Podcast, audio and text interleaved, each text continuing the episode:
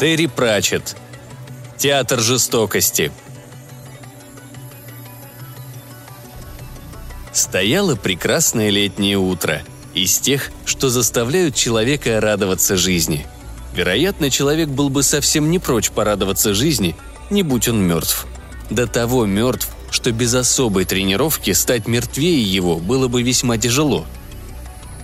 «Ну вот», — сказал сержант двоеточие, городская стража Ангморпорка «Ночной дозор», и сверился с блокнотом. Причинами смерти у нас значится А. Избиение по меньшей мере одним тупым предметом. Б. Удавливание связкой сосисок. В. Покусание по меньшей мере двумя животными с большими острыми зубами. И что нам делать теперь? «Арестовать подозреваемого, сержант», — сказал капрал Валет, и бойко козырнул. «Подозреваемого?»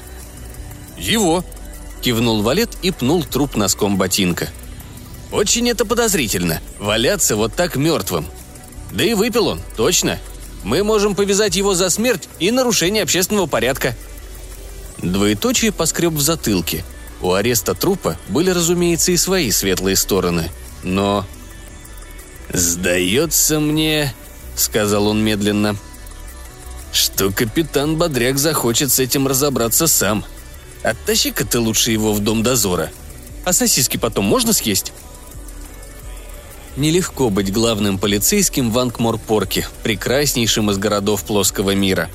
«Наверное, где-то есть миры», — думал капитан Бодряк в самые мрачные моменты — где нет волшебников, превративших загадку запертой комнаты в обыденность, или зомби. Странновато расследовать убийство, когда жертва выступает главным свидетелем. И где собаки по ночам не шляются по улицам, болтая с прохожими. Капитан Бодряк верил в логику, как человек в пустыне верит в глыбу льда, то бишь он нуждался в ней позарез, да только мир вокруг оказался неподходящим для такой штуковины – «А здорово было бы», — подумал он, — «хоть разочек что-нибудь распутать». Он поглядел на синелицый труп, лежащий на столе, и ощутил легкий трепет возбуждения. Улики. Ему еще никогда не доводилось видеть подходящих улик. «Вряд ли это было ограбление, капитан», — сказал сержант двоеточие. «Его карманы битком набиты деньгами. 11 долларов». «Не сказал бы, что это битком», — заметил капитан Бодряк. «Тут одни центы, да полуцентвики, сэр. Я сам поражаюсь, что его штаны выдержали такой вес. А еще мне ловко удалось установить, что он был балаганщиком. У него визитки в кармане, сэр. Чес колотила, детский затейник». «Полагаю, никто ничего не видел». «Ну, сэр», — услужливо сказал двоеточие. «Я уже послал молодого констебля морковку поискать свидетелей. Ты приказал капралу морковки расследовать убийство? В одиночку?» Сержант поскреб в затылке. «Ну да, он меня и спрашивает, мол, не знаю ли я кого-нибудь очень старого и серьезно больного». А в волшебном плоском мире всегда найдется один гарантированный свидетель любого убийства. Такая уж у него работа. Констебли морковку самого юного сотрудника дозора зачастую принимали за простака. Простаком он и был – он был прост, как бывают простыми меч или, скажем, засада. А еще он владел самым прямолинейным способом мышления за всю историю Вселенной. Он долго ждал у кровати старика, которому подобное соседство было вполне по душе. И вот пришел момент вытаскивать блокнот. «Теперь я знаю, что вы что-то видели», — сказал он. «Вы там были». «В общем, да», — сказал смерть. «Я обязан присутствовать, понимаете? Но все это очень необычно. «Видите ли, сэр», — сказал капрал Морковка. «Как я понимаю, по закону вы соучастник по факту преступления. Или, возможно, перед фактом». «Я и есть факт, юноша». «А я офицер на страже закона», — сказал Морковка. «Закон должен быть, сами понимаете». Вы хотите, чтобы я... Э...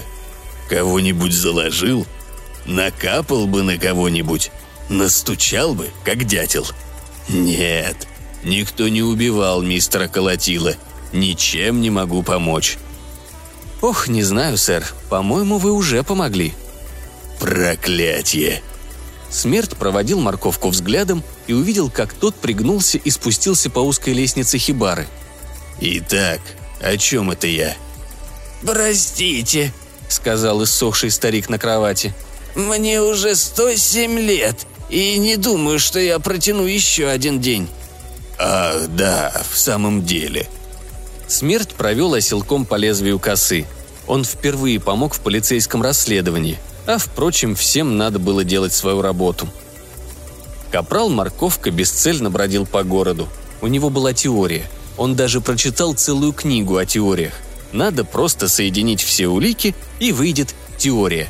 Главное, чтобы все подошло и не осталось ничего лишнего.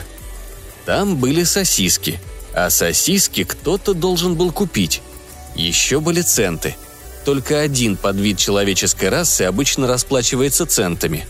Он остановился возле сосисочника и поболтал со стайкой детей.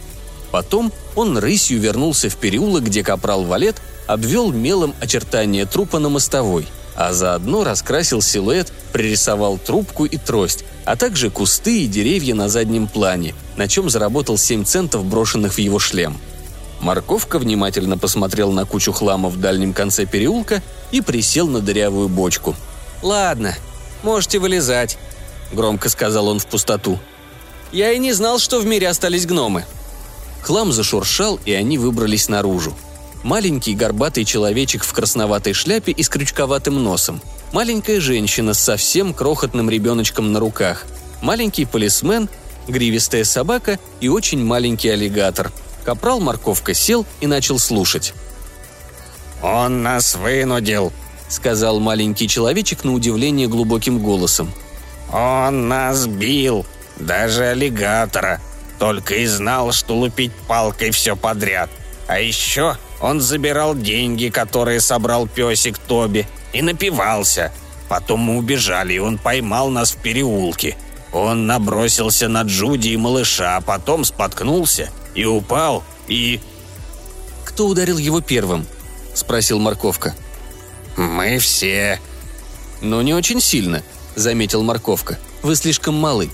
Вы его не убивали. У меня на этот счет есть очень веское заявление – Поэтому я вернулся и взглянул на него еще раз. Он задохнулся, подавился вот этим. Он показал небольшую кожаную пластинку. «Что это?» «Пищалка», — сказал маленький полисмен. «Для голосов. Он говорил, что наши недостаточно смешны». «Вот так это делается», — показала Джуди.